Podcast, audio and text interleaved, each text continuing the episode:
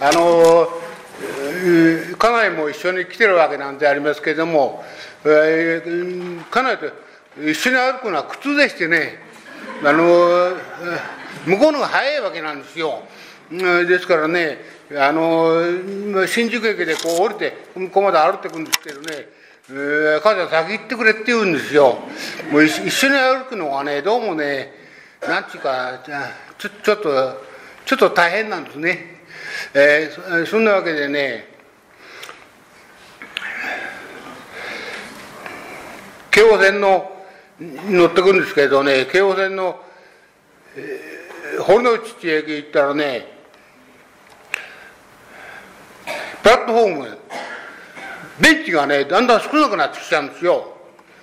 あれ、こっち、年寄りはね、ベンチが欲しいんですよ。あの、プラットフォーム上がるだけで一気にはあはあ言って上がるわけですからね、腰掛けたいんです。それはね、いつもがなくなっちゃってベンチが置いてあったって圧だけになっちゃってこれ、これはね、ちょっと今度は駅員さんに文句言ってやろうと思ってるんですけどね、あの、そんなことでね、で、私はあの、タバコが大好きなんですよ。今でも、えー、1日に3箱ぐらい吸っちゃうんですけれども、えー、それはね、電車を降りるとタバコ吸いたくしょうがねえわけです。そこにね、エルタワーってあるんで、エルタワーの人がね、ちょうど広場になってましてね、そこで皆さんね、集まってタバコ吸ってたんですよ。で、この頃これだ。あの、看板が出てね、禁煙だ。もうね、もう困っちゃうわけですよ。みたいな幸いでね、ここへと来る途中に、ね、つぐはずっていうね、喫茶店があるんですよ。そこによるとね、そこの喫茶店はタバコ吸っていいってことになってる。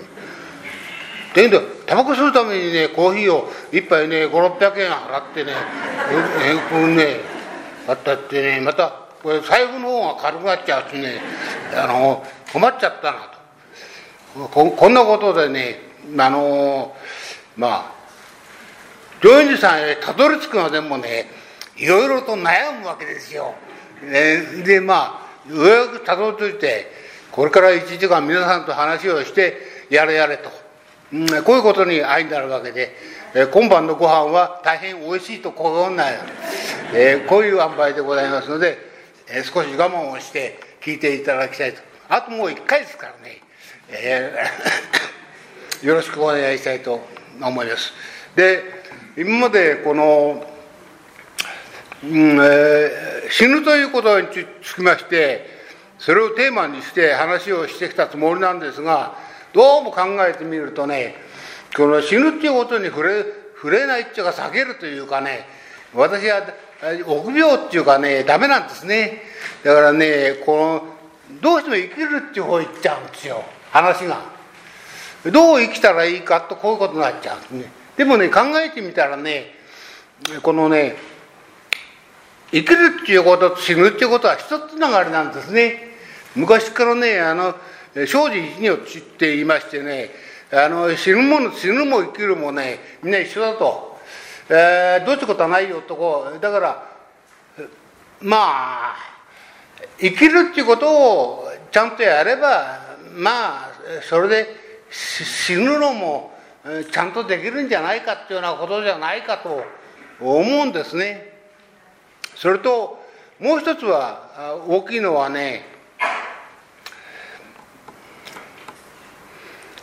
お釈迦様が思われになったのは2500年ぐらい前の話なんですけどもそれからずっとね2400年今から100年か100ぐらい前まではねあのちゃこの死んだ後のことをねちゃんと言ってたんですよ。あのつまりね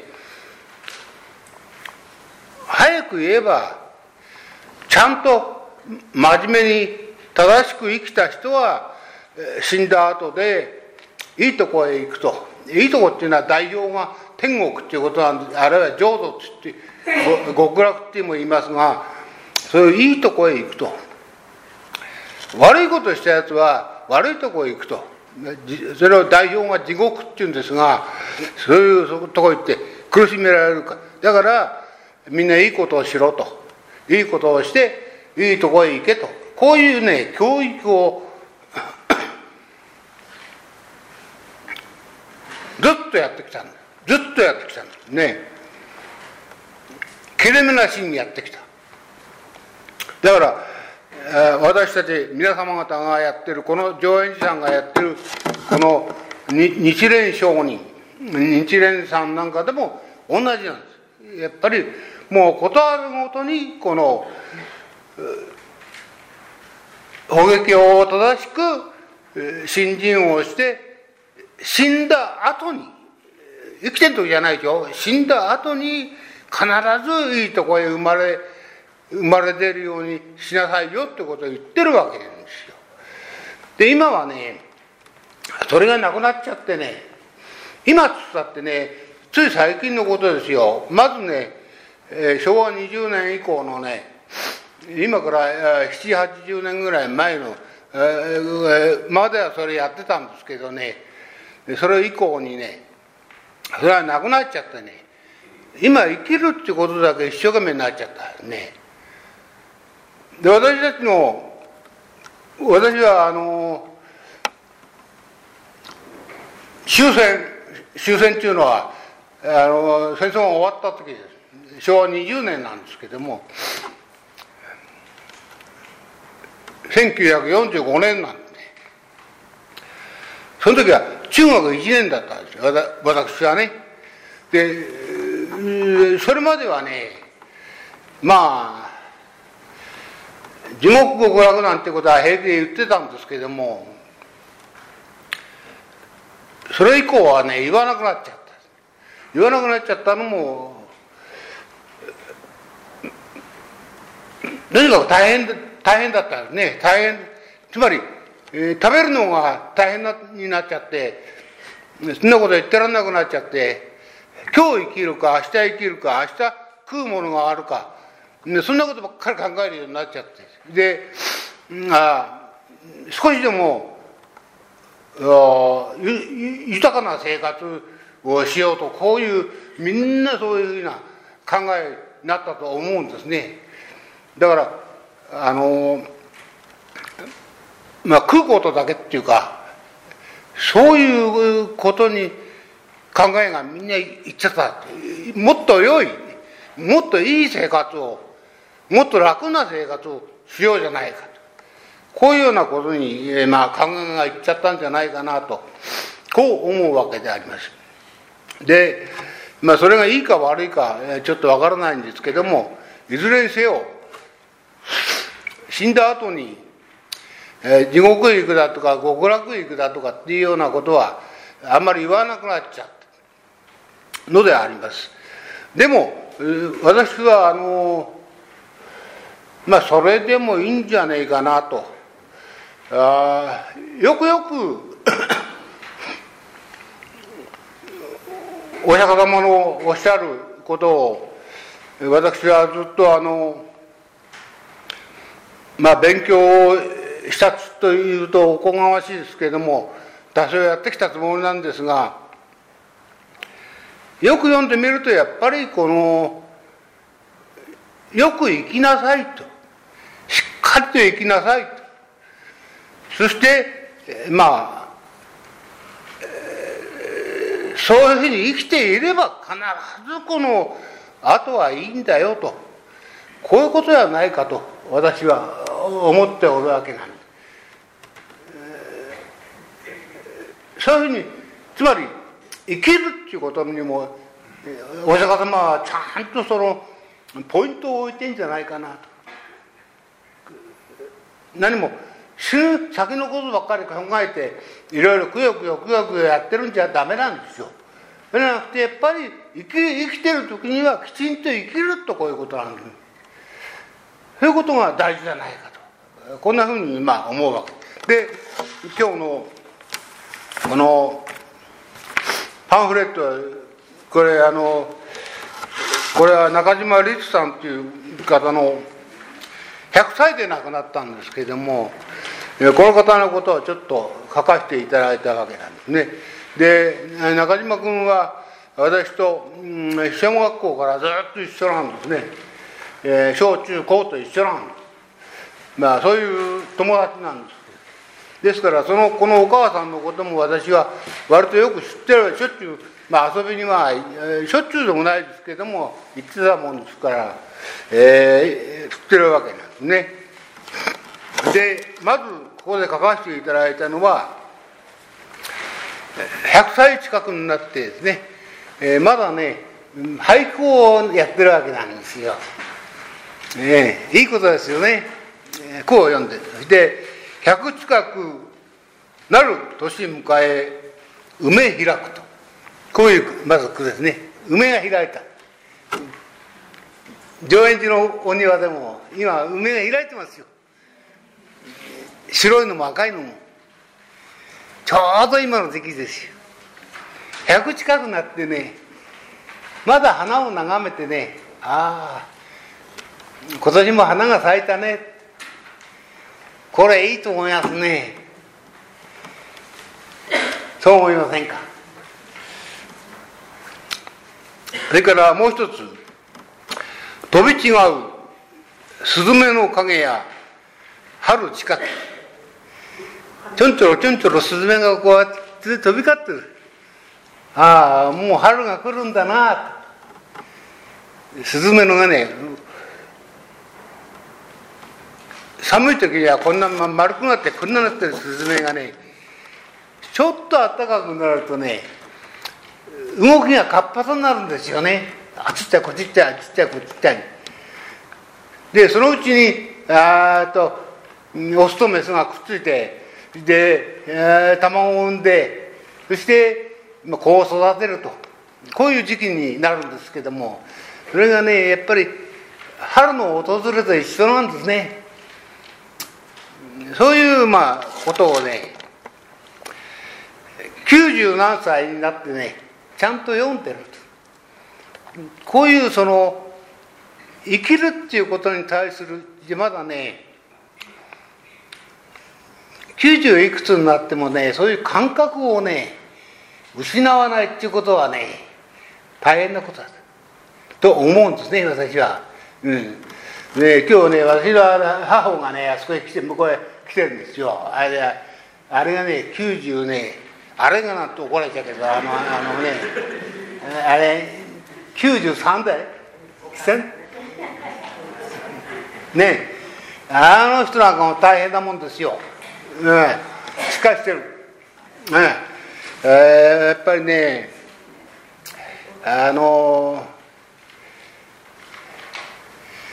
まあおばあちゃんのことを言うとあれですけどもえー、大変な目に遭うっていうかね、えー、3人子供を抱えてねそれで夫にさ先立たれて若い時まだ30になったかならないかの時でしょ、ね、それから3人子供を抱えて我が家へ再婚をしてこられたわけなんですけども、ね、それからねその時は我が家ではまだあれ今日は妹が来てますけれども、えー、7人も子供がいてね先にいるわけだ学がね、ねそれそれで3人加えたから10人になっちゃった、ね、それのね切り盛りをちゃんとやってくれたんですよ、ね、一生懸命ね。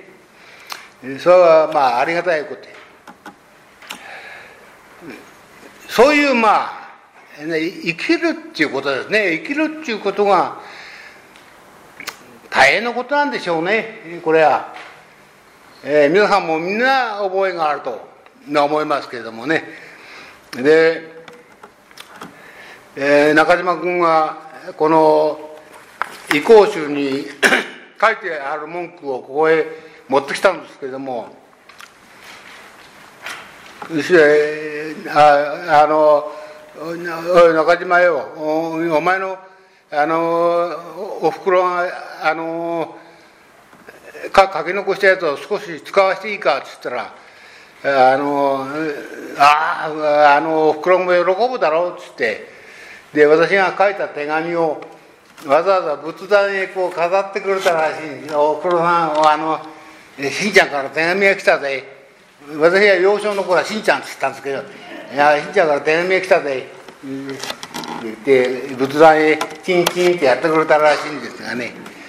その彼のまあ意向集というか、えー、それの、えー、後書きでね彼がねこのとこのと書いてるわけですよ。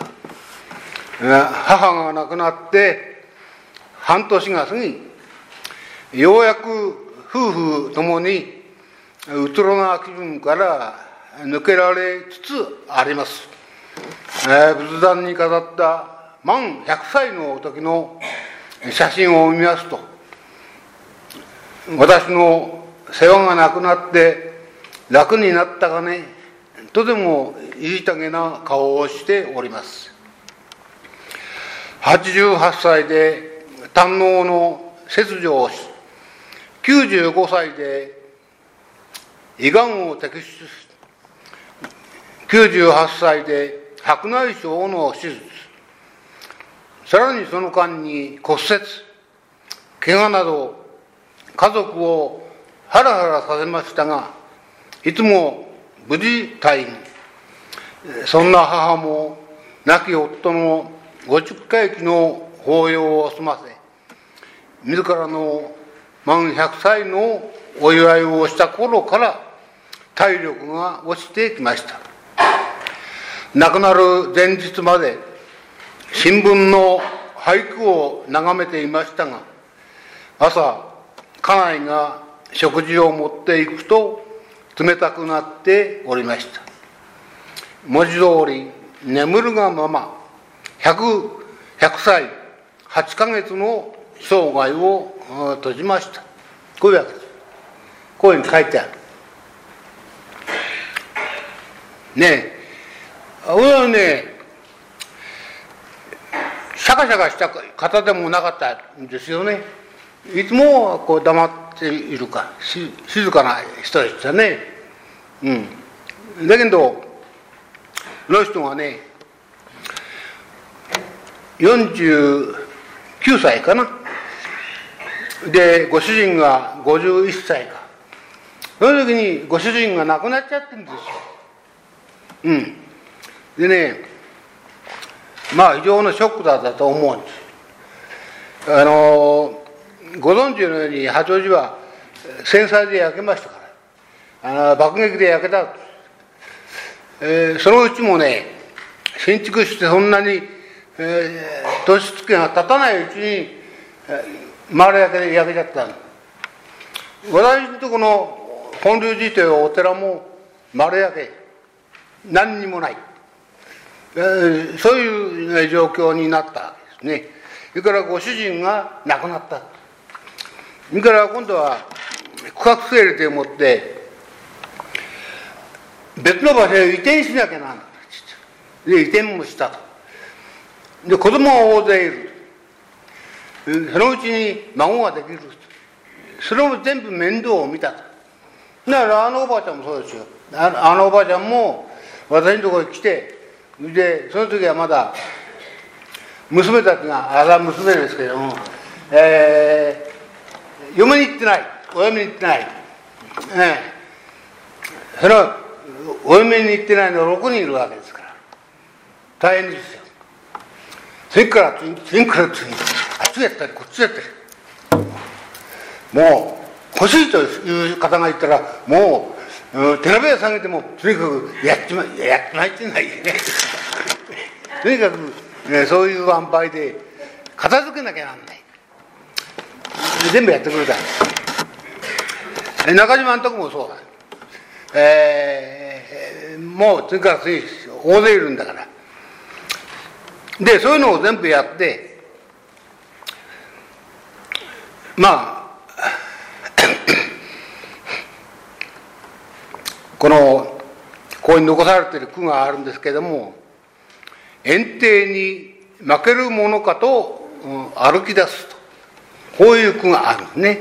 園庭に、負けるものかと歩き出す園庭というのは夏のギンギラギンギラしたお天道様が灼熱の太陽がきらめいているそういう下を歩いてるわけです。でそれあの坂が長い長い坂なん上り坂なんですね。そこを登ってくるわけ。そのお天道様に負けるものかと歩き出すこういうわけこういう句を残してある。これを、えー、私は読みましてですねああお母さんが一生かけて歩いてきた。これを歌っておられるんだなと。こう思ったわけであります。でここへ乗っけさせていただいたわけなんでありますが早くにご主人を亡くし繊細に会い大勢の子孫を育ていくら移転をしそういった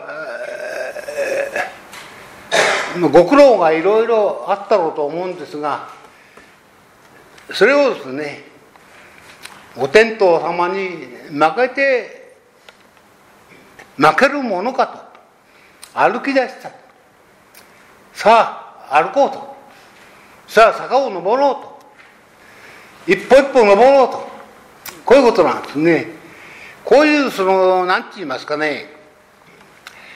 まあ意気込みというか気合というかこれがまあとても大事なことなんじゃないかなと、えー、私は思うわけで。ですからまあ何て言いましょうか。あまり難しいことを考えたりですね大それたことをしようというんじゃないんですよ。そうじゃないんです。目の前にある。目の前にあることを一つ一つこなしていくと。一つ一つやっていくと。誠実にやっていくと。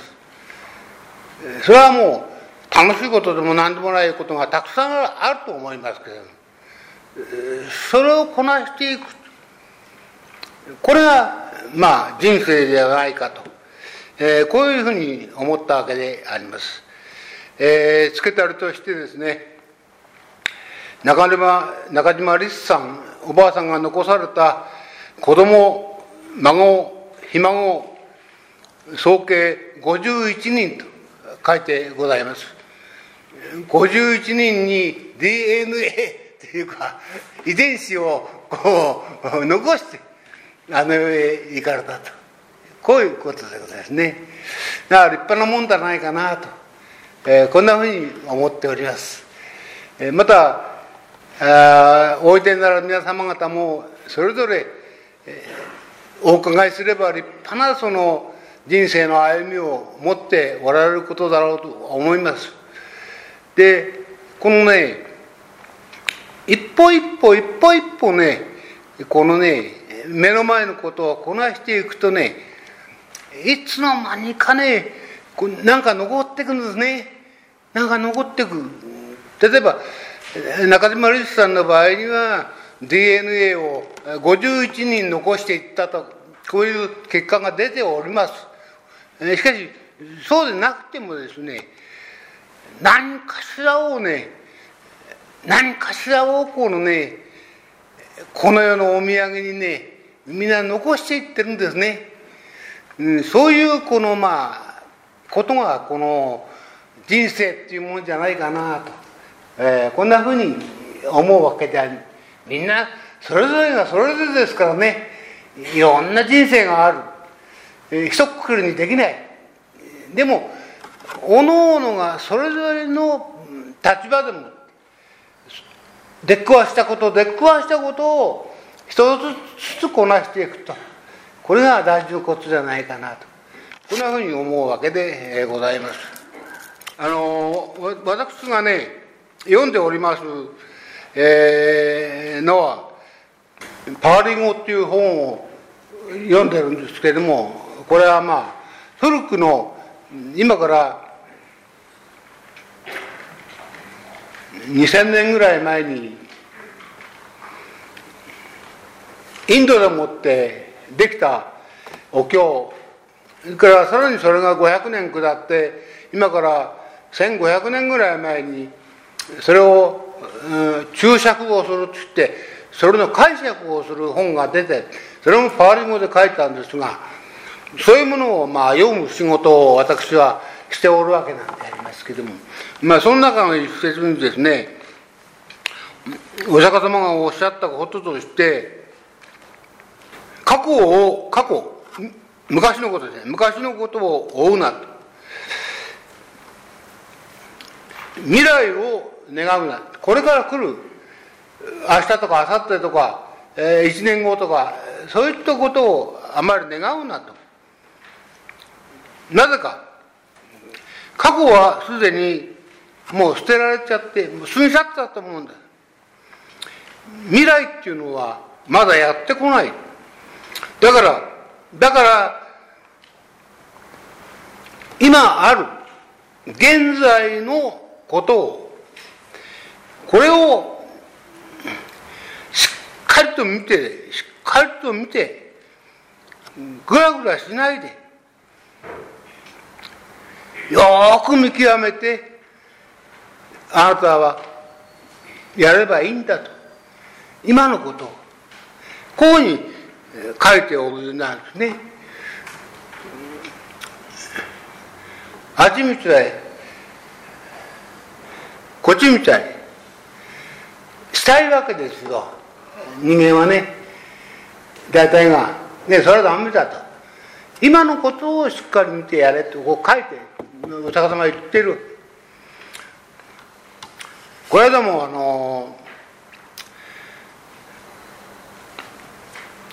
小学校のガキどもが集まりましてねいっぱいやったわけで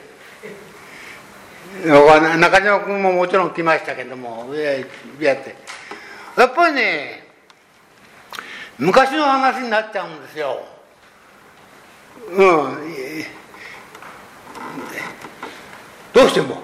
でまあそれは楽しいんだよね。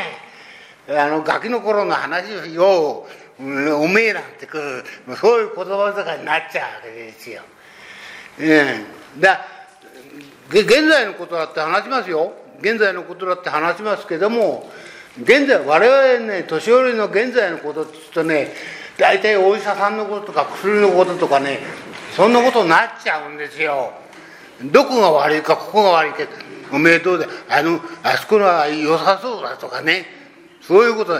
それは面白くない。それはダメですってねあの要するに昔の話でね、えー、さんだっぱらね川で遊び行ってねうんね土壌吸ったり砂吸ったりねね早を吸ったりしたことの話だとかねね、どっかの、えー、木に登ってね、柿の木をかっぱらってきた、柿の実かっぱらってきて食った、あれうまかったなとかね、あのね、そういう話はね、面白いわけですよ。ウキウキしてくんだよね。で、現在の話になるとね、お医者さんの話と薬の話だけで、えー、もう面白くなくなっちゃう。それは、しかしね、お釈迦様は言うんですよ。あんまりね、過去をね、いろいろ楽しんじゃいけないよと。それはもう過ぎ去っても、過ぎ去ってもんお前は生きてるんだから。生きてんだからね、今のことをしっかりやれという。ということなんですよ。でね、今のことをしっかりやらせたってね、お釈迦様ね、無理ですよ、それはね。お釈迦様はね、80歳で亡くなったんですよ。80歳で。お釈迦様。日蓮聖人はね、60歳で亡くなった。だからね、俺みたいなね、84歳の気持ちがわからないわけです。あの人たちはそれを達してないわけだからねうわね84になってね現在の話をしろなんて言われたってねお医者の話と薬の話聞しようもねえわけ。あっちが痛いこっちが痛い。あれはどうだこれはどうだ、ね、あああいうね具合が悪いと。悪いことばっかりじゃねえか、ね、クソ面白くねでもでもねお釈迦様はそう言わない、ね、あの人80で亡くなって残念ながら俺のが4歳年上なんだ。ああねそこがね大事なんです。そこが大事なんです。要するにね自分が年を取ってこういうふうに下り坂になってガンガンガンガン落っこちるっている状態になっていることをきちんとね認めろってことなんだね結局は。自分がこうなっちゃってるっていうことをねガッと掴んでいかないとダメ。ということらしいんだと思う。昔のねね八王子関東で行ってねグラカーカーンペーカーンペーってねそういうね夢ばかり見るなって言うんですよ。今うんうん、現実はそうなんだよってことなんですよ。今の現実をきちっとね把握しろっていうこと。でその中でできることの最善を尽くせばいいんだとこういうことはないかと思うんだ。俺は。うん。何もね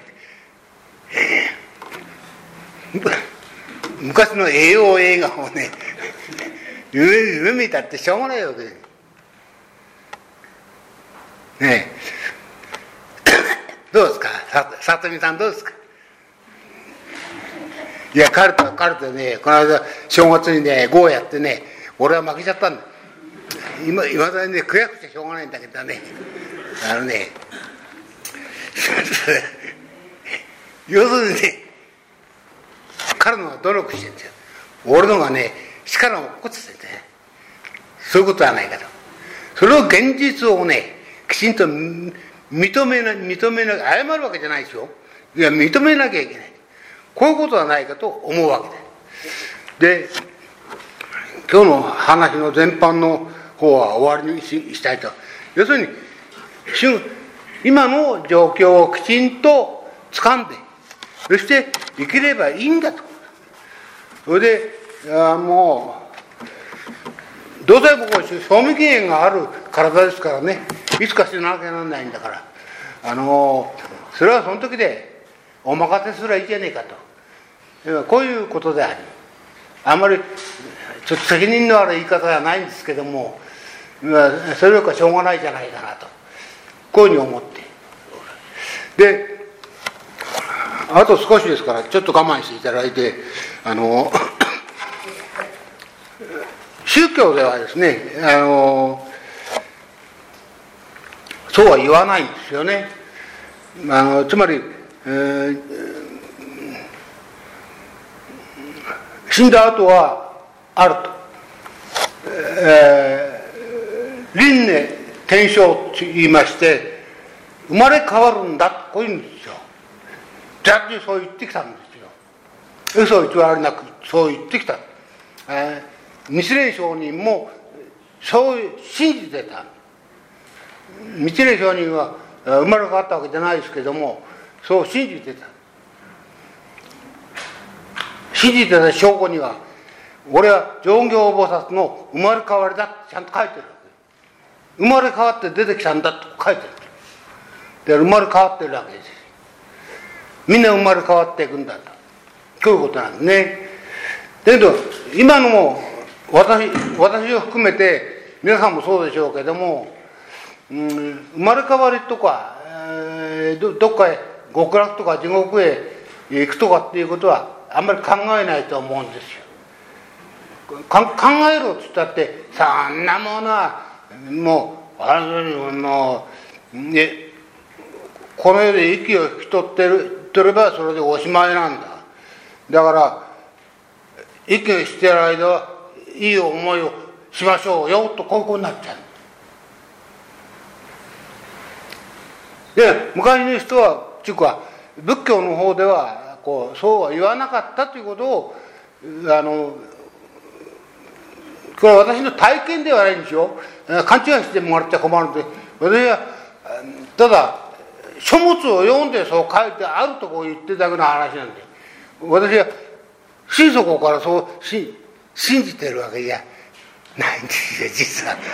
あの半信半疑っていう言葉はあるじゃないですか。半分信じて半分疑うってうんです。私はどうも疑いのが強いんです。今ね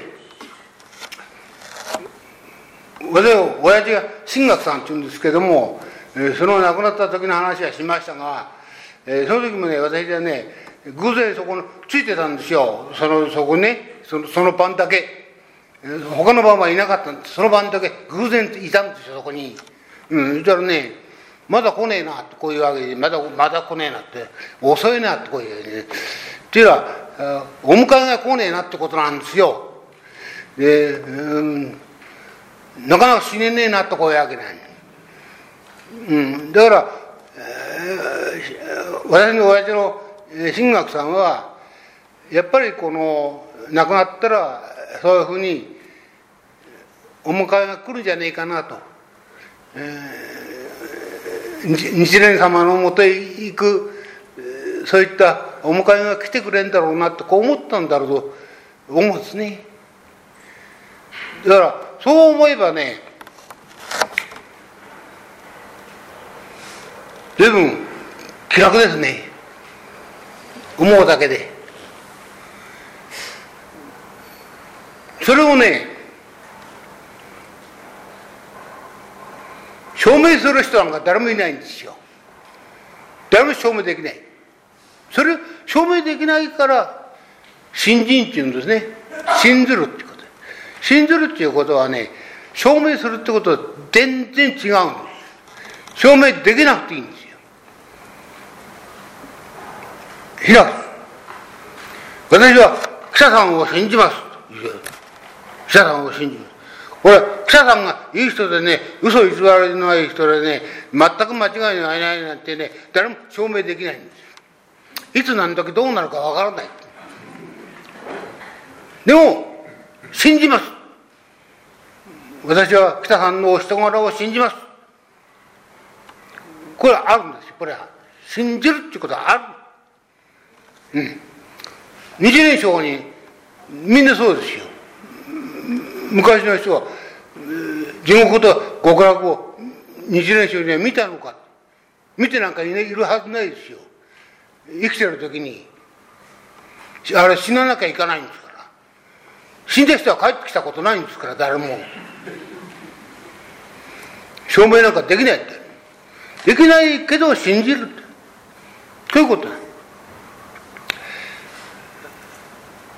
だからそこにこの信心の大事大事さっていうことがあるんであってその 気持ちの落ち着きというか気持ちの安らぎというかそういったものがそこから生まれてくると。こういうことなんですね。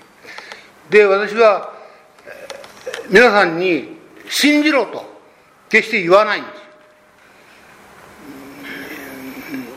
す信じなくてもいいよとも言わない。どちらでもいいよとも言わないお任せなん勝手にしやがれ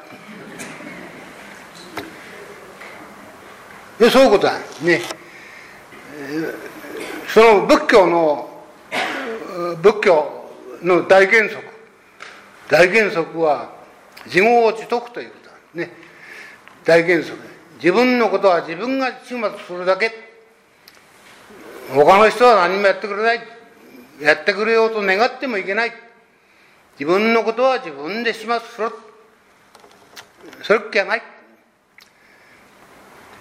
生まれてくる時も一人死ぬ時も一人自分で自分の始末をつけるこれだけ非常にはっきりしてるわけですね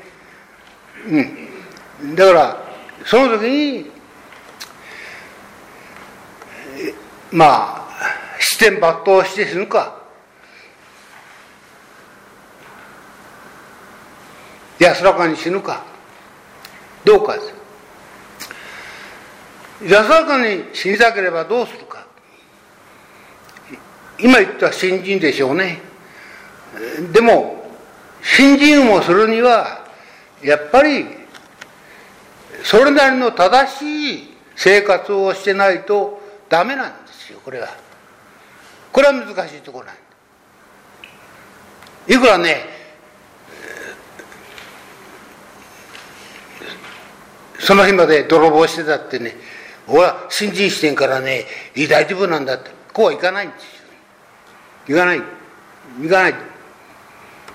ちゃんとした生活をして。それでちゃんと素直に新人をすると。これは難しいところなんですね。でこれもまあ難しい話をして恐縮でございますけれどもこれはねこの前も話をしたかもしれませんけれどもだいぶ前に2004年って書いてありますからまあ今から14 3年かぐらい前の話だと思います。でその後その頃大法輪という雑誌に頼まれて書いたものなんですけどもだいぶ前ですね。えー、まだ私が70なったかならないかぐらいの年の時だと思います。その時にね先生ねあの地獄っていうことを書いてください。って雑誌頼まれた。なんか書かなきゃいけない。うん。でね見たことも聞いたこともあ聞いたことはあるけど見たことがない。自分で目で確かめたことはないそれを書くっていうことはね大変。だと思いましたその当時。で地獄は知らないんだから。で知らなきゃなんか見りゃいいじゃねえかって例えばえー、えー、涅槃お釈迦様涅槃あれを見ればお釈迦様が亡くなったことは分かんじゃないか。であれはだけど絵描きさんが描いた絵描きさんはお釈迦様のご臨終に立ち会ってますか？立ち会ってねえでしょ。お釈迦様は2500年前にもう亡くなっちゃってる見てるはずない。そうするとあれはお釈迦様のお姿は本当のお姿かどうか分かんない。絵描きさんが想像して描いただけ。じゃないですか。と思うんです私は。大体ね80になってなってしょ。お釈迦様あの時とぼとぼとぼとぼずっと歩いてね口ならってとこ行かれたんですよで倒れちゃったんですそこでその前にねアナンっていう人にねこうおっしゃってるんですよ俺はもうねボロボロになっちゃったと。水持ってきてくれって。もう喉がしょうがねえともうねボロボロの車のね動いてるようなもんだと。皮紐でねやっとこさっとこね方々中縛ってねボロの車はね動かして俺の体はそんなんもうボロボロなんだと。そうおっしゃってるんですよ。でねそれからあとチュンダっていうとこチュンダのうちっていうとこ行ってねでねそれでごちそうになったっていうかご飯をいただいた。それに当たっちゃってねでねものすごい下痢をしてるんですよ。お釈迦様。ほいでやっとこさっとこあそこたどり着いてねそれでお亡くなりになったですよ。あんな顔してるはずないんですよ。これですこれ。骨川筋右衛門ですよ。骸骨みたいな。本当の姿。私はそうじゃないかと思うんですよ。もう体がボロボロになっちゃってやっとこさっとか歩いてあそこにたどり着いてるんですよ。あんなねふくよかな綺麗なお姿であるはずがないんですよ。と思って私は。だから、あれは創造の産物。だ。すべてそうですよ。本当のことはわかんない。お釈迦様はね、拝見すると非常にね、平和な顔してるんでしょ、え和やかな、笑ってるような顔してる。ありえないんですよ。なぜか。なぜかって言ってね、お釈迦様はね、亡くなる少し前にね、一族がね、皆殺しになってるわけですよ。この前のお話ししたと思いますけどね、あの、カピラっていうところでね、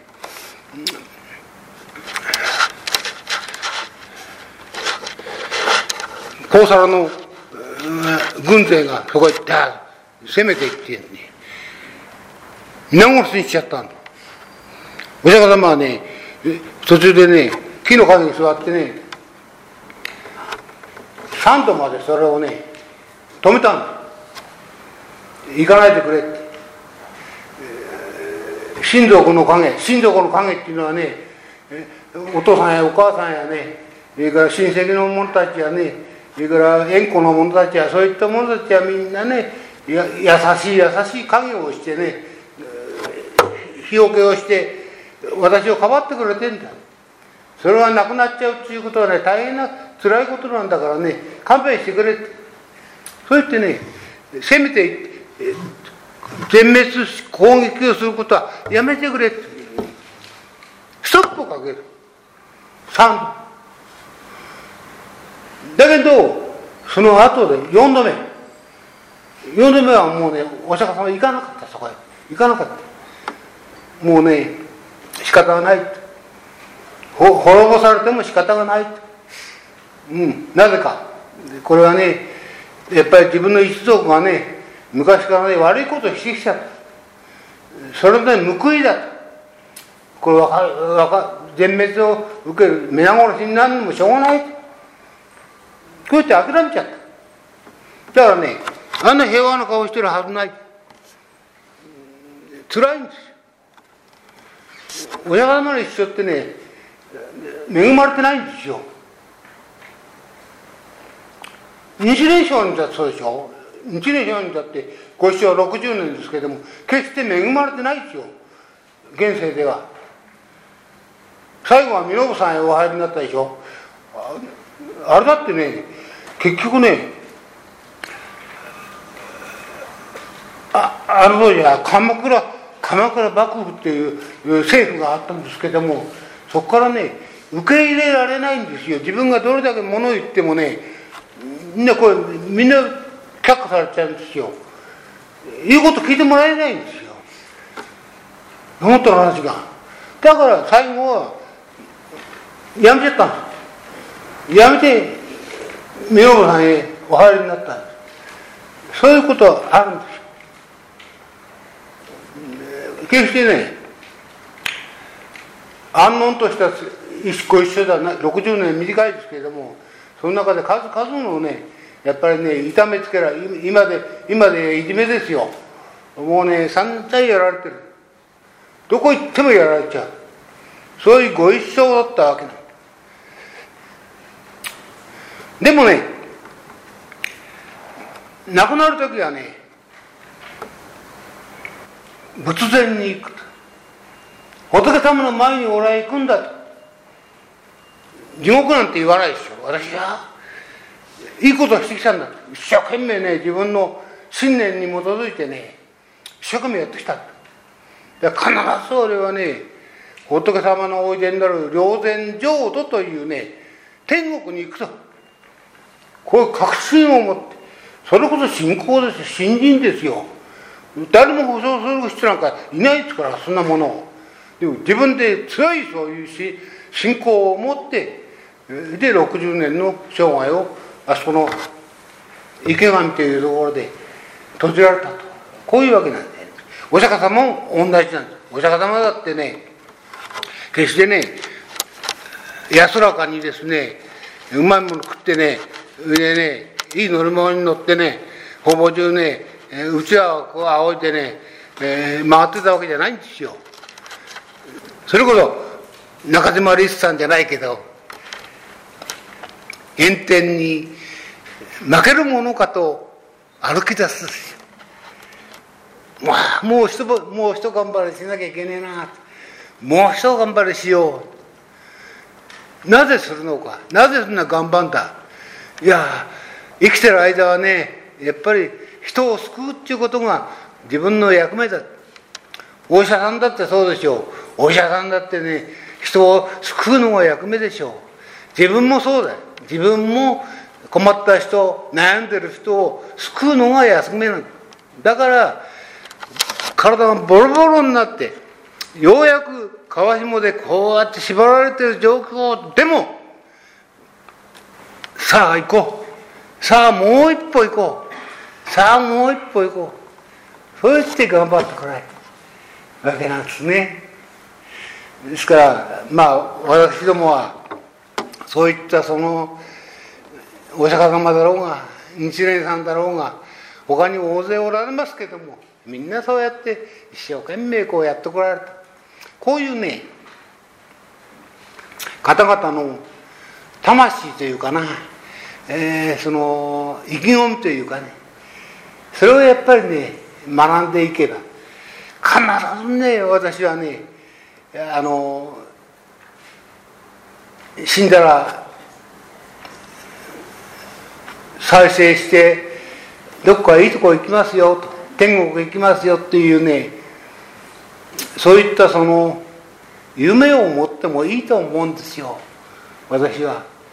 あのこれは証明できる問題じゃないんですよ。問題じゃないけどね夢でありね信心であるんですそれは。そう信心をしてもいいと思うんですよ。皆さんはそれなりにね今まで一生懸命生涯をやってこられたわけですから最後の最後になってねそういう夢を持ってそして毎日毎日の小さなことでもいい些細なことでもいいそれを精一杯こなしていくとこれがねいいんじゃないかなと。えー、こんなふうに、えー、思うわけで、えー、ございます。えー、今日もまとまりのない話をして、えー、申し訳ないと思っております。えー、しかしね、信仰ってそんな難しい問題じゃないんですよね、考えてみると。うん、理屈でもない、哲学でもない、なんだろうなと考えやっぱ気持ちですね。うん。そういうことじゃないかなと、えー、思ってる、えー、次第であります、えー、長時間にわたってご清聴ありがとうございました、えー、これでやれやれ。あと一回このあと一回このでは、これで無罪放免というんですかね、えー、刑務所から出られるような感じなんですね。ね 今までかなりしながらあとは一回やれば 自由の身になる。こういうことだと思います。あの自由の身ってね本当に自由の身って大変なことなんですね。